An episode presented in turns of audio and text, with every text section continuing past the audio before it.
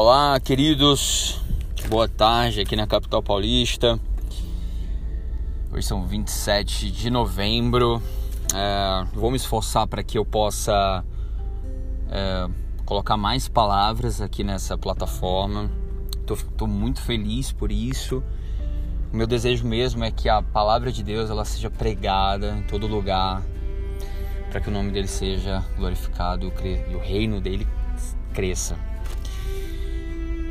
E esses dias é, tem estado no meu coração uma palavra sobre as bem-aventuranças e o sermão do monte e o homem do monte que é Jesus.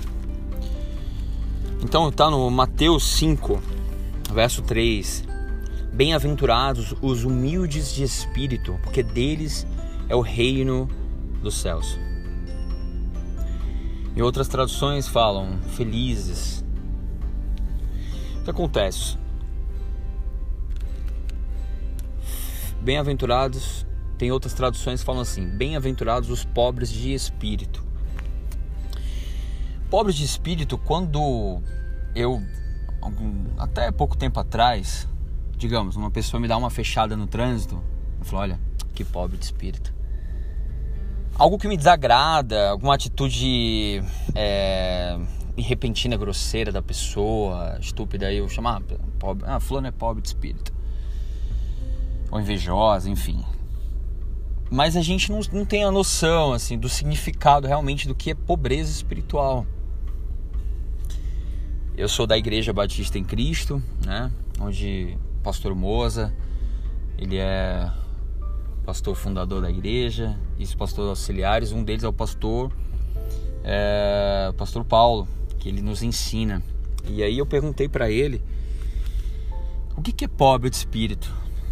Aí ele comentou assim: a total, ser total dependente da presença de Deus. Aquele, aquela pessoa que não aguenta, tem que se inclinar a Deus pedindo paz, proteção, auxílio, refúgio. Porque, como diz o pastor Antônio Carlos, lá do Rio de Janeiro, é pedreira viver nesse mundo, mesmo.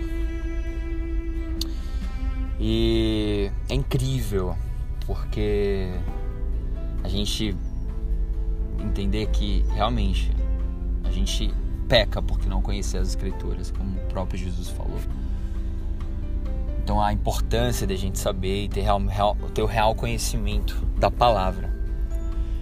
Então, um pobre de espírito é aquele que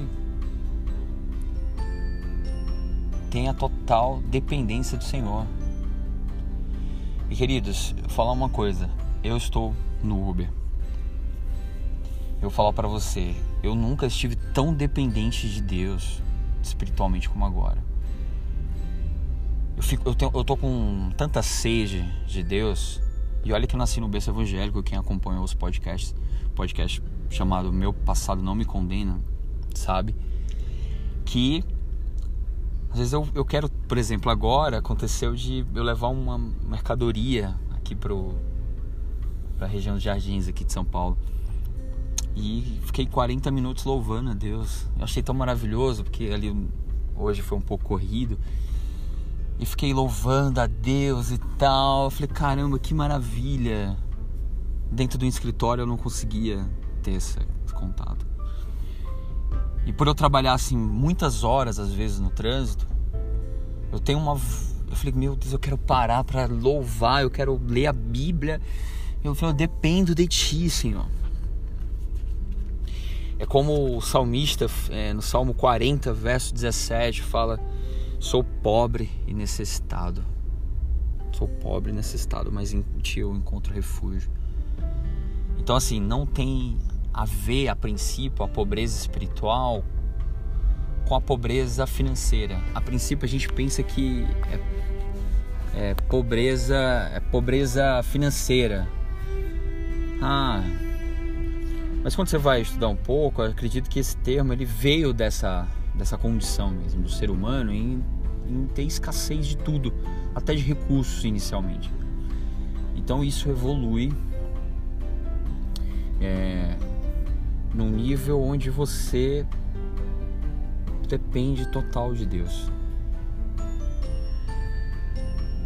Então, o que eu entendo disso, o caos, ele nos leva a adorar a Deus.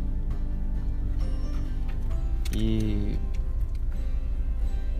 como tem uma frase de Stanley Jones, é, fala assim: Jesus não veio te levar para o céu, ele veio colocar o céu dentro de você.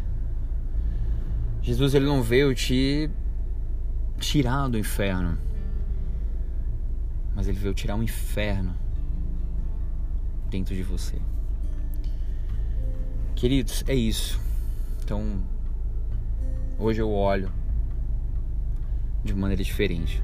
Não é o fulano que é pobre de espírito, eu que sou pobre de espírito. Porque eu quero herdar o reino dos céus. Eu espero que essa mensagem tenha sido edificante. E é isso. Graça e paz.